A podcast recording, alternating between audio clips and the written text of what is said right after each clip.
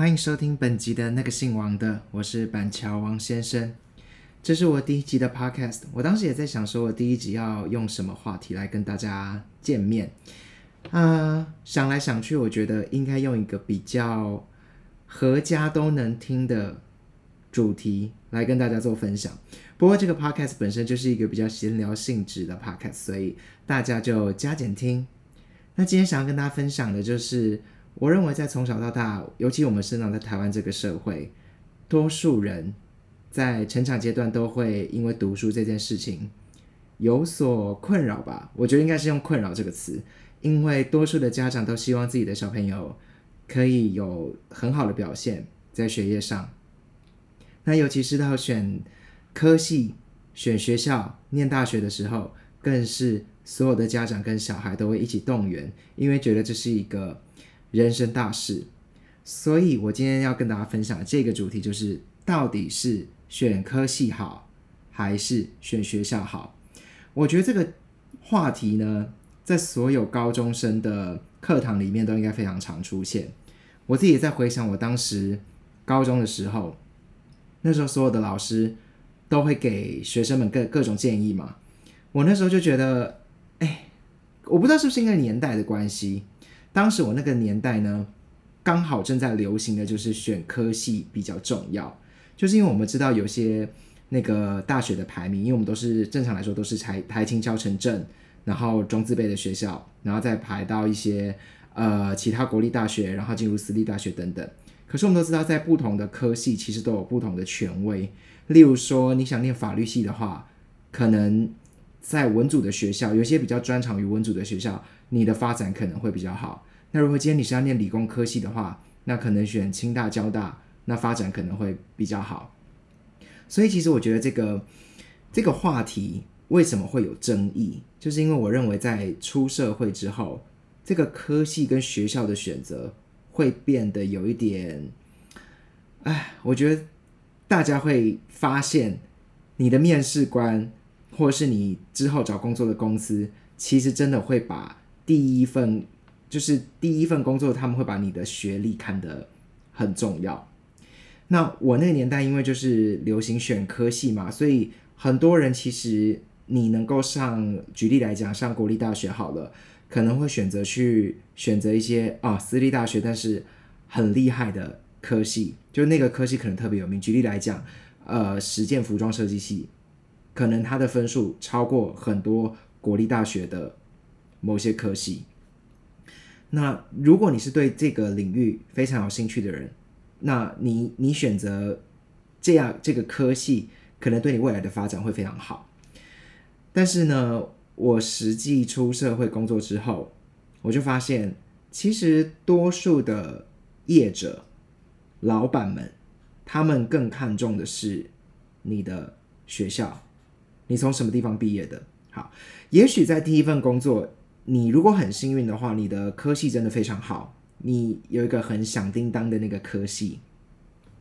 那也许你的发展就在第一份工作你会很顺利。可是我认为到呃第二份、第三份工作，当大家不再以你的学历当成一个指标的时候，你念什么学校反而会变得很重要，因为它变成你在你的人际相处的过程当中是一个你的 background，你的背景是怎么样，大家会用一个第一印象去定义你是一个怎么样的人。我觉得这是没有办法呃磨灭的，就是很难。去改变人的想法，也就是说，如果你今天是呃念一个很厉害的科系，可是你的学校普普通通，当你日后再跟大家聊天聊到这个科系或者是你的学历的话题的时候，别人不会给你机会去解释你的科系是有多么的厉害，他们只会在乎你这个学校的 title 是什么，所以如果嗯，今天在选科系的人，我自己觉得，我还宁可你去选择一个冷门的科系，但是一个非常好的学校。例如说，你可能可以去选择正大的一个阿拉伯语文系，好了，就是稍微冷门一点的科系，或是比如说台大森林系、台大哲学系。那你选择这样子，你先进入这个学校，先不管你有没有毕业，或者是你未来有没有考虑转系，我们先以不往这个方向走的话，我认为这个 title 这个名称都会带给你未来更多的加分。那又回到我刚刚讲的，就是我们高中的时期呢，这个选科系的事情是包含说，呃，每个年代它会有它自己流行的科系。那像我那时候在念大学的时候，就十几年前，呃，准备呃念大学的时候，那时候最流行的是资工系，所以那时候在所有学校的资工系的分数都超越了很多其他理工科系的分数。所以那时候其实一窝蜂的非常多人，就是成绩非常好的人，都把自贡系视为一个很大的目标，以及如果今天在选填志愿的时候，他们会把自贡系当成一个呃第一志愿吧，就是他会超过比如说材料系、电机系。可是这个自贡系呢，我们如果把它放到现在好了，因为现在其实从很小的年代。大家都会开始学一些城市语言，然后甚至外面很多补习班都会教你怎么写一些软体啊。所以其实自贡系在我们那个年代，大概过了三四年之后，它的分数就又没有这么高了。后来取而代之的就是电机系整个起来，然后因为半导体的产业整个蓬勃发展，所以整个 IC 设计的产业整个飞上龙头，自贡系变成哦又没有像之前这么高了，所以。这个出路的问题就是，当初你分数明明最高的人，你去选择一个，呃，当初的第一志愿，但是他真的对你未来找工作有这么好的前景发展吗？我就觉得这是一个开放式的一个问句，所以我们当然无法去预测说到底什么科系会给你最好的发展，但是当时就是。有点像是那个炒作，你知道有些东西在流流行的东西，它被炒作起来之后，跟那个买房子一样，就是当价格被炒作起来之后，你会有有时候会很难去评估它的本质到底是好还是不好。那我并没有说资工系不好，而是当初因为资工系这个东西被炒作起来，所以很多人很多优秀的人他选择了资工系，而他放弃了电机系。但是，其实我们用现在用现在的观点来看，电机系的发展是更多元，而且，呃，更受业界青睐。那我也不会说，呃，选自贡系的人可惜还是怎么样。可是就觉得，当初如果有些人是因为这个分数比较高而去选择了这样子的科系，我就会觉得是不是？他当时可以有更好的选择，而他没有做这个更好的选择，所以就是我自己啦，我就是真心的认为，当你今天能够选择一个学校，我们还是要从学校的排名去看。那你先选择这个学校，然后选择你觉得前瞻性好的科系，不用特别因为说呃哪一个科系现在很夯，或者是怎么样，你而你去选择了别的科系。因为现在的大学其实可以双主修或者是呃双专长的这个 program 跟这个机会都非常的多，所以你真的完全不用去担心你没有机会去修到这样子的学分或是这样子的课程。只要你是有能力的人，你要双主修绝对不是一件困难的事情。你你可能会把自己累死，但是绝对是有这个选择的。而且大家会很 open，很希望你去做这样的选择，因为你去多修一个课，你你就可以为这个系争光嘛。你如果之后的发展很好，搞不好你还会被请回去演讲啊，当做那种荣誉校友等等。所以其实我觉得这就是算是台湾的一个学习历程上的一个盲点吧。所以这个问题其实争争论不休啦。从以前到现在，我觉得到应该这件事情都没办法，没办法有一个真的什么样的定论。那已经时隔这么多年了，我到现在依然还是有很多新的学生，他们出来选科系，然后选学校，他们会会想知道说啊，到底选什么比较好？除了选实用的科系之外，再来，我认为就是选一个好的学校。那每一个科系呢，都有它自己能够带给你、带给你知识的地方吧。所以，就算你在表面上觉得这些科系好像没办法给你什么正正面的知识，或者是呃完全符合你人生所追求的知识，但是它对你的学习这一块，跟你在出社会之前有一个大学生活的一个洗礼，都可以在帮助你未来在人生的道路上走得更顺遂。所以，我认为这就是。不要完全只是把重心放在，呃，这个念书这个东西实不实用这件事情上，因为真的你出社会就会发现，你学的知识很多东西，你到出社会你不可能每一项都用到。其实人的知识，尤其是像我自己是念理工科的人，我在大学四年，我非常认真努力的念了很多。科学相关、工程相关的东西，甚至是微积分这种比较高深的学问。我用高深的学问，是因为我自己觉得它很高深。我并不是一个在微积分表现非常好的人，但是它就是一个工具嘛。但你说出社会真的有一直频繁的用到微积分吗？我个人认为是没有。但是它在对于一个人，嗯，你形塑你的。人生这件事情，它可以帮助你去，比如说，当你遇到挑战的时候，你要用什么样的方法去克服？所以我觉得它主要是要培训你一个学习力的过程，而不是真的是只是算术这件事情。你如果说只是算术，你只是一个数学机器，其实电脑现在也可以帮你去做这些计算。那所以，我我更认为你在大学学习的东西是一个。更广泛的、更广义的一个知识、一个学习的方法，所以我就觉得，呃，不需要去局限说，哎呀，这个知识你之后用不用得到啊什么的。如果你真的想要学到那种你很在社会上你觉得你一定用得到的知识，我觉得有很多通识课程，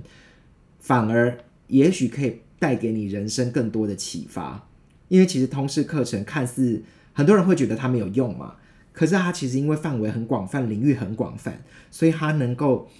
涉及到的反而会跟你的本科系可能很不一样。我认为大家，如果你的重点是希望让自己的视野更加开阔的话，那你就应该要反而更花一点时间在这些通识课程上。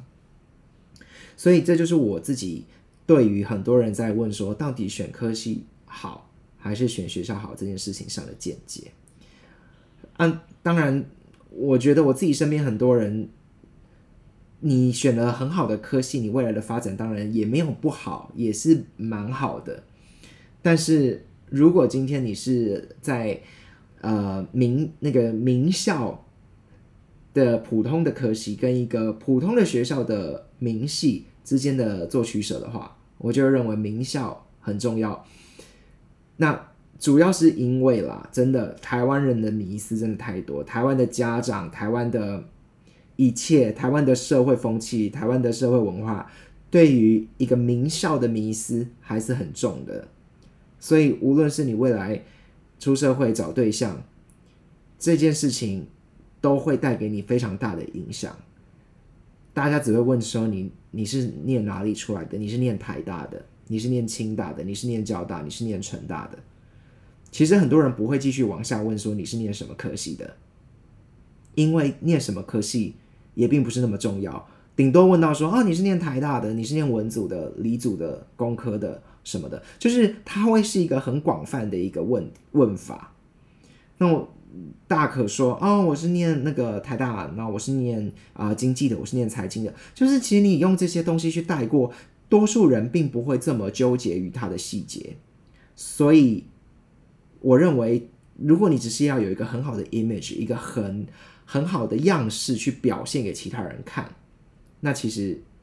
在这个名校迷思很很重的社会里面，选择一个好的学校，可以带给你未来更多的方便。好了，讲了这么多，其实就是，哎，当年我们自己在选学校的时候，其实就花了很多功夫嘛，因为我是不知道现在的那个求学制度怎么样。我们当初在求学的时候，就是学测啊、职考这种东西。然后，因为我们那时候的体制呢，在那个要呃升大学的时候，就是考完试之后，然后你就可以先填几个志愿嘛，然后要去做一些面试啊什么的。那当时就花了非常多的功夫去做这些我们所谓的备审资料。要把这些东西送到那个学校里面，先让老师去做审查，然后看你的成绩，然后看你的，比如说在学校的一些表现啊，怎么样怎么样，大家都花了非常大的功夫去做这件事情。那为的是什么？为的不就是也是日后可以有一份很好，有一个很好的学校可以读，有一个很好的学校可以读，那你之后就会有一个很好的工作。其实真的就是这样子。那。人生最后的目标就是好有一个好的工作，然后好好的赚钱嘛。所以这个导向的方式就是我们要去寻找一个可以帮助你赚最多钱的一个科系。那这个是最重要的。嗯，我当时自己在选科系的时候，其实我我觉得人人都是这样子的啦。我们每个人一定都有自己的兴趣嘛。然后还有一些你自己知道说，也许我兴趣还好，可是可以帮助我赚到钱的科系。所以。当初我们的推甄、推甄跟申请的，就是用学测那那个阶段，我们是可以选一个推甄的学校，然后选五个申请的学校，然后其中呢，我记得当时我觉得最安全的方式是这样子的哦，你等于是有六个机会嘛，然后前两个机会我通常会放在呃对我自己的期许跟目标，就是说以我的成绩我能够。到达的，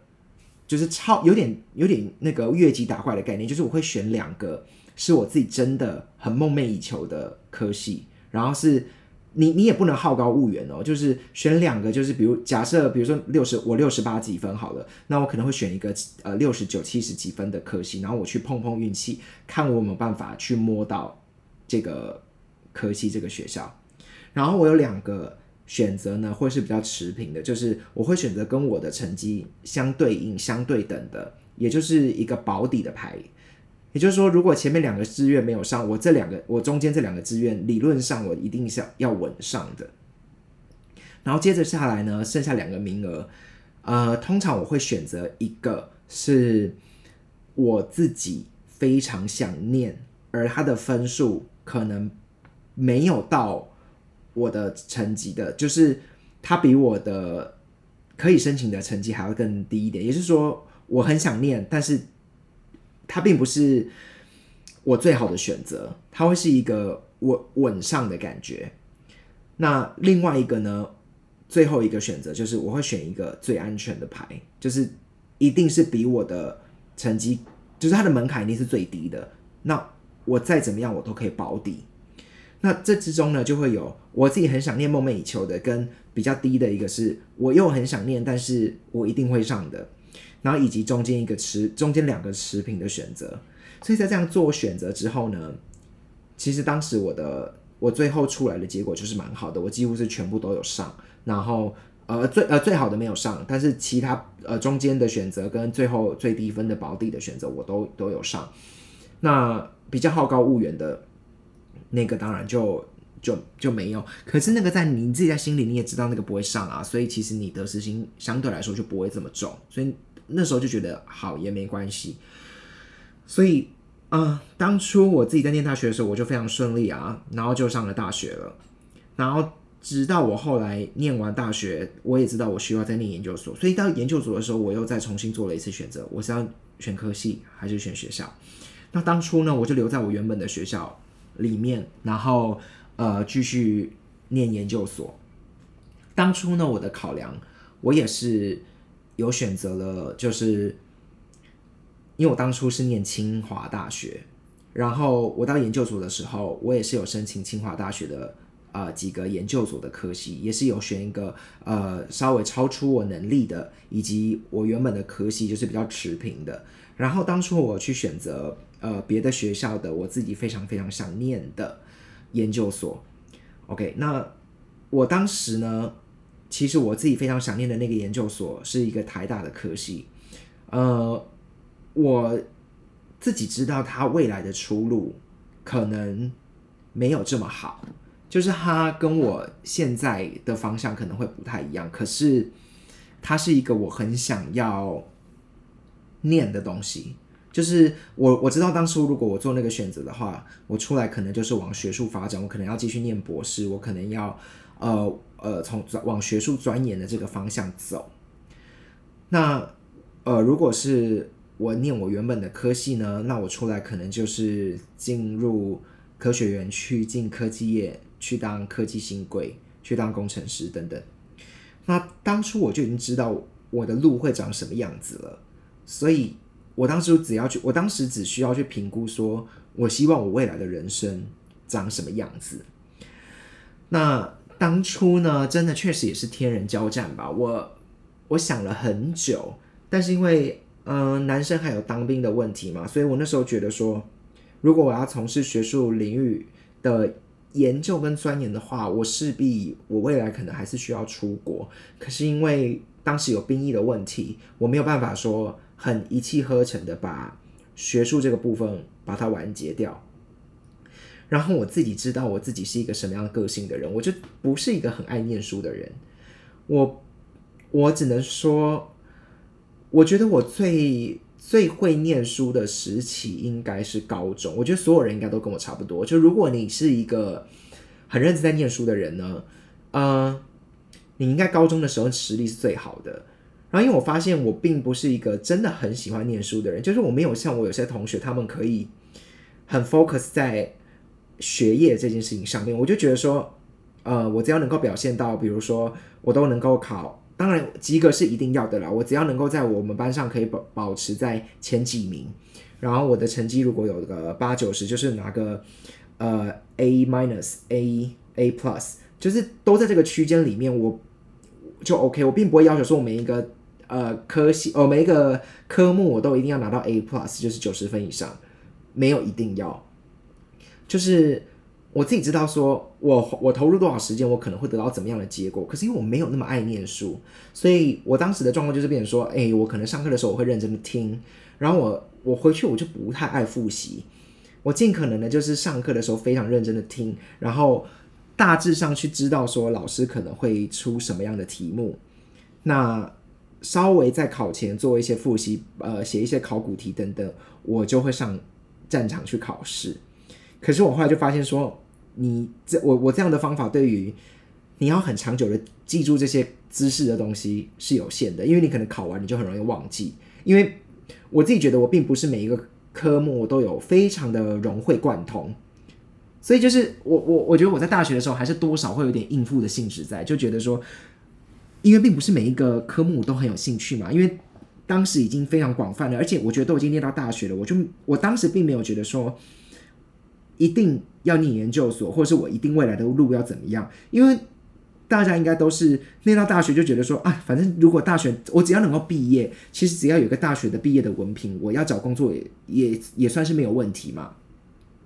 所以。我当时真的就没有到非常非常认真，除非是有些科目我自己觉得，我如果真的不念书，我可能会被当掉，我我我才会特别去呃专注在这些科目上面。不然除此之外呢，我并没有像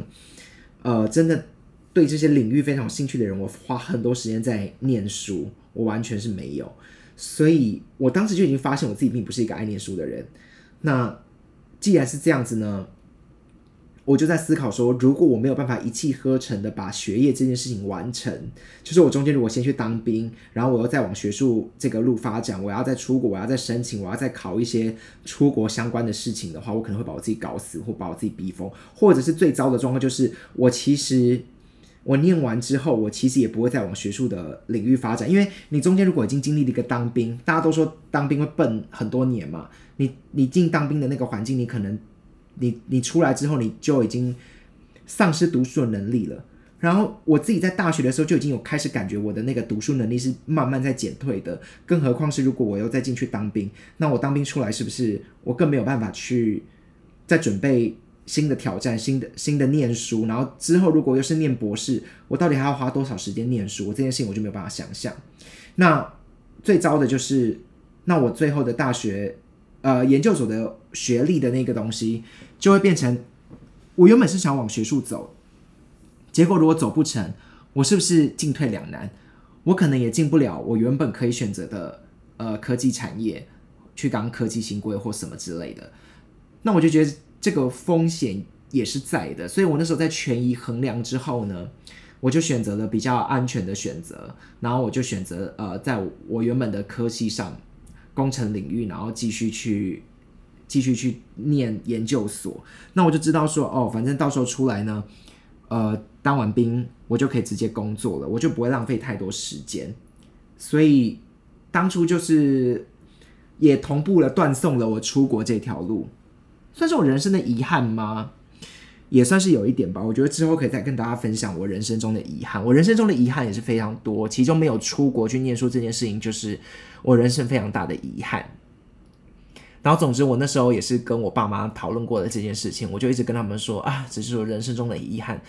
嗯，我爸一直跟我说，他也不是没办法让我出国念书啊什么之类的，他也希望说，如果我真的有这个梦想，我可以去做。可是我就跟他说，我太了解我自己了。我就不是一个那种学术的料，所以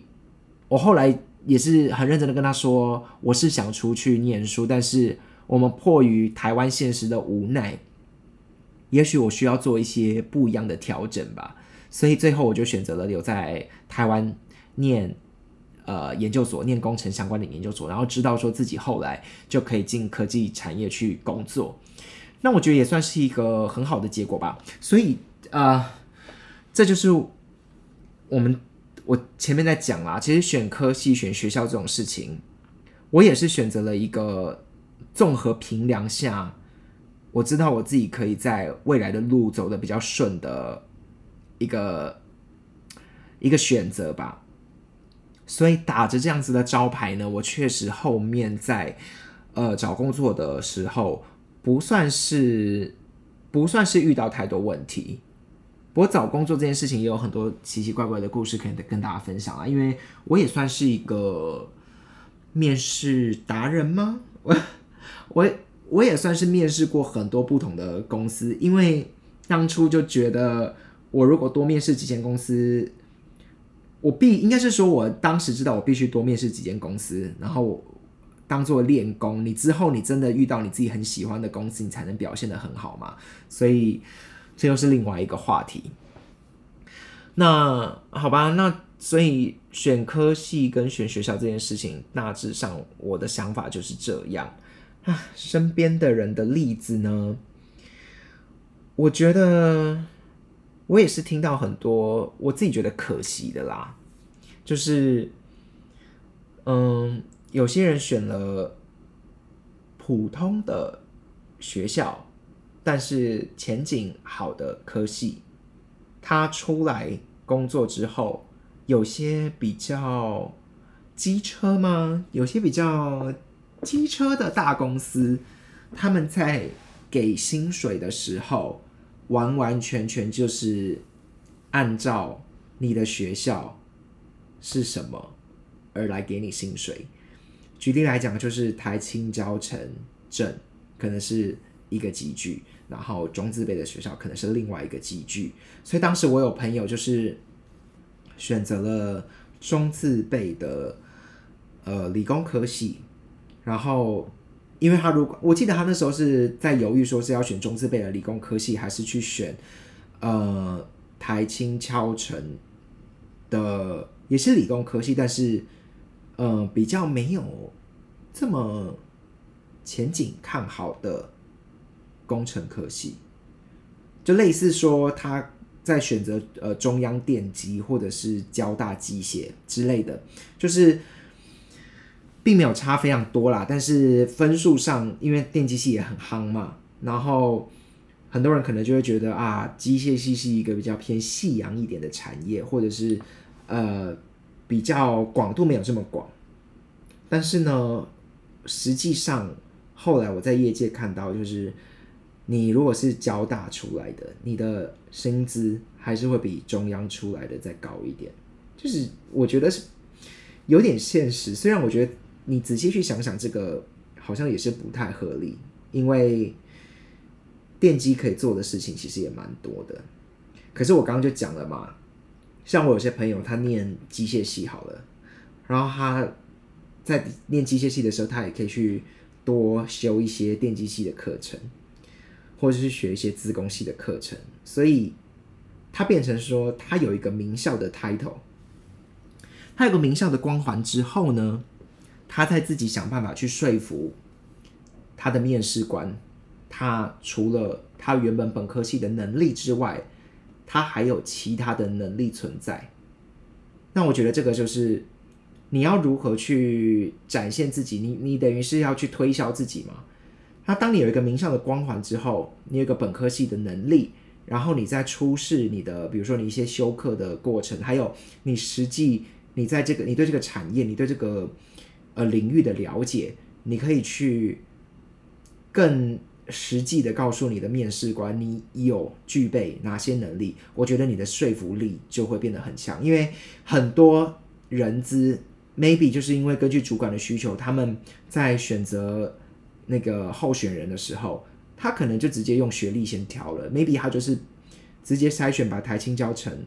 的人拿出来，然后其他学校的就先放一边之类的。那我觉得在不同的那个行业可能会有不同的选择啦。可是就是他们一定会有他们所要的嘛，也比如说他们有些人可能哦先。先把国立大学的筛出来，然后再筛私立大学的，然后是私立大学的某几个呃呃比较有名的学校，比较表现优异的学校可能会先被选择出来，那其他的可能就会被放到后面。所以，当你去选择一个看似很好的科系，可是你的学校没有这么好的时候，其实你也有可能就输在起跑点上面。但这是我自己个人的看法了，我自己是因为。反正就是看了很多身边朋友的例子，还有以及实际出社会看到很多人的一些际遇，然后就觉得说，哎，其实社会就是还是有很多比较盲目跟不公平的地方。那所以在选择的时候，当然我觉得就需要多考虑一点喽。基本上就是这样子。但是我，哎，现在想想，再回想那个以前高中在升大学的年那个时期，然后在做那些选择的时候。也觉得恍如隔世哎，其实也也不过就十几年嘛，十几年也不算非常久啊。但就觉得 现在的小孩在做什么，我其实都不是很清楚。但我认为他们的烦恼应该还是跟我们当时是一样的啦。虽然现在少子化，可是我觉得烦恼这种事情应该不会因为年代的差别而有所改变。大家都还是会因为父母的期待。然后，对于自己未来的想象，会有一些不一样的选择。倒是我不知道现在，因为资讯这么发达，你说我当时在选学校的时候，哎，资讯是真的很不发达。我们有很多科系的事情，甚至不是看电脑查。那当时也没有什么智慧型手机嘛，啊，不知不觉步入自己的年纪。我当时在呃选。科系在念大学的时候，那时候在准备的时候，完全还是翻那种很大本的本子，很像那种电话簿，里面就有告诉你每一个科系的一些，呃，有点像是百科全书吧，就是每一个科系、每一个学校的一些，你你需要有什么表现啊？你什么科你什么科目可能要考几分啊？你才有比较有机会会上这个学校、上这个科系。那时候资讯真的非常不流通，那我想说现在。不知道资讯这么流通的状态状态之下，家长是不是更有方法去帮助自己的孩子做更多的选择？也许，也许不同的年代，这件事情就会不一样。你说像我们那个年代，我我已经算是不算资讯很不流通的年代了，但是都只能去透过这种文本的形式去得到很多资讯，所以。我觉得真的跟现在差很多。也许现在还有那些网络论坛啊，或者是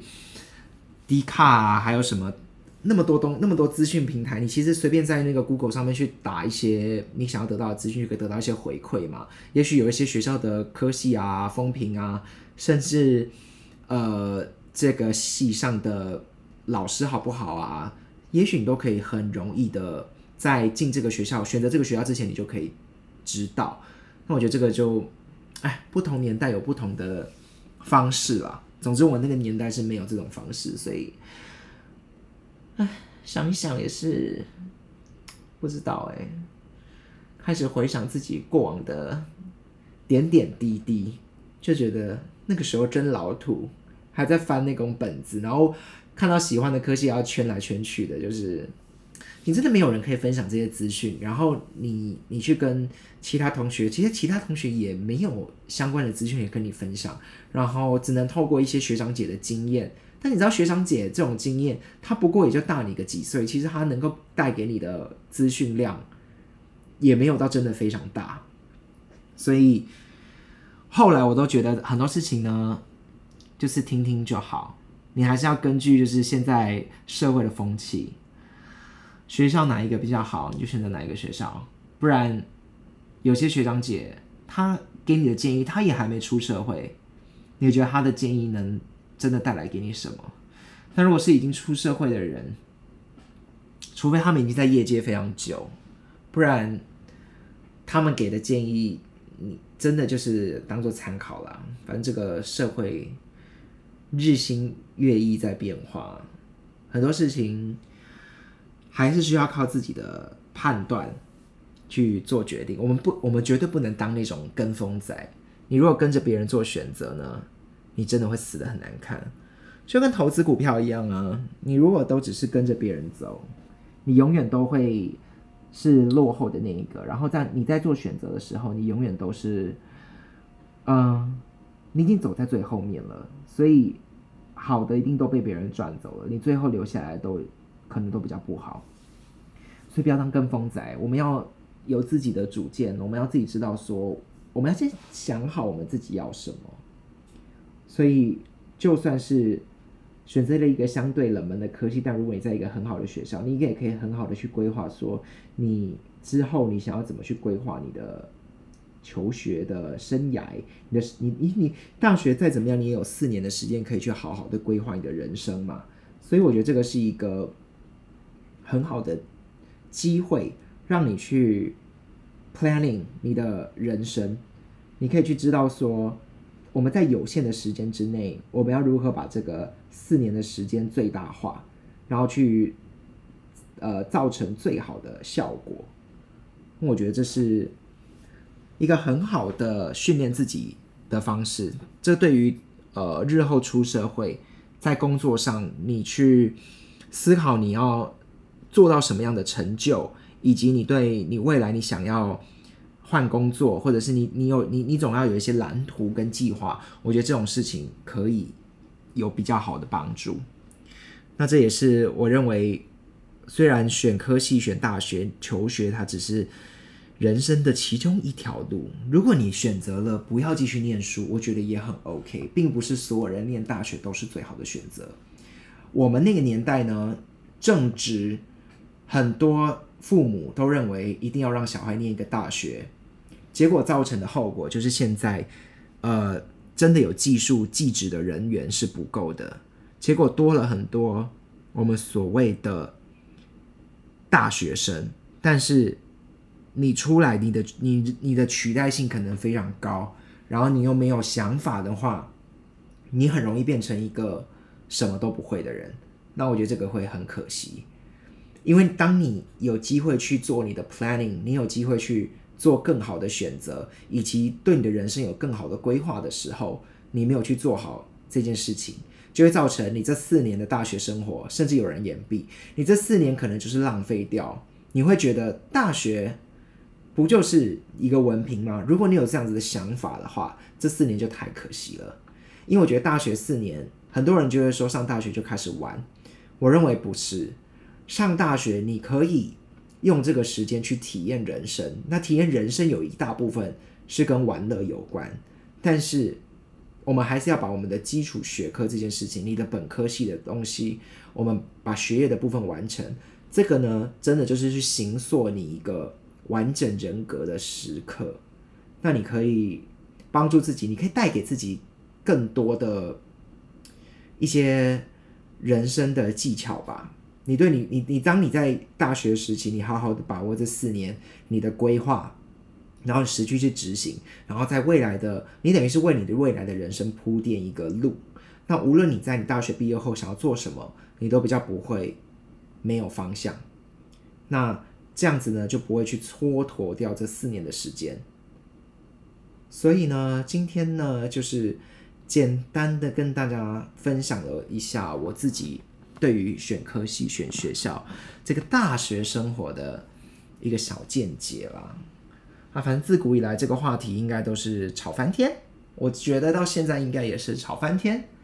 那也许很多人会不认同我的想法，会觉得，哎呀，这个大学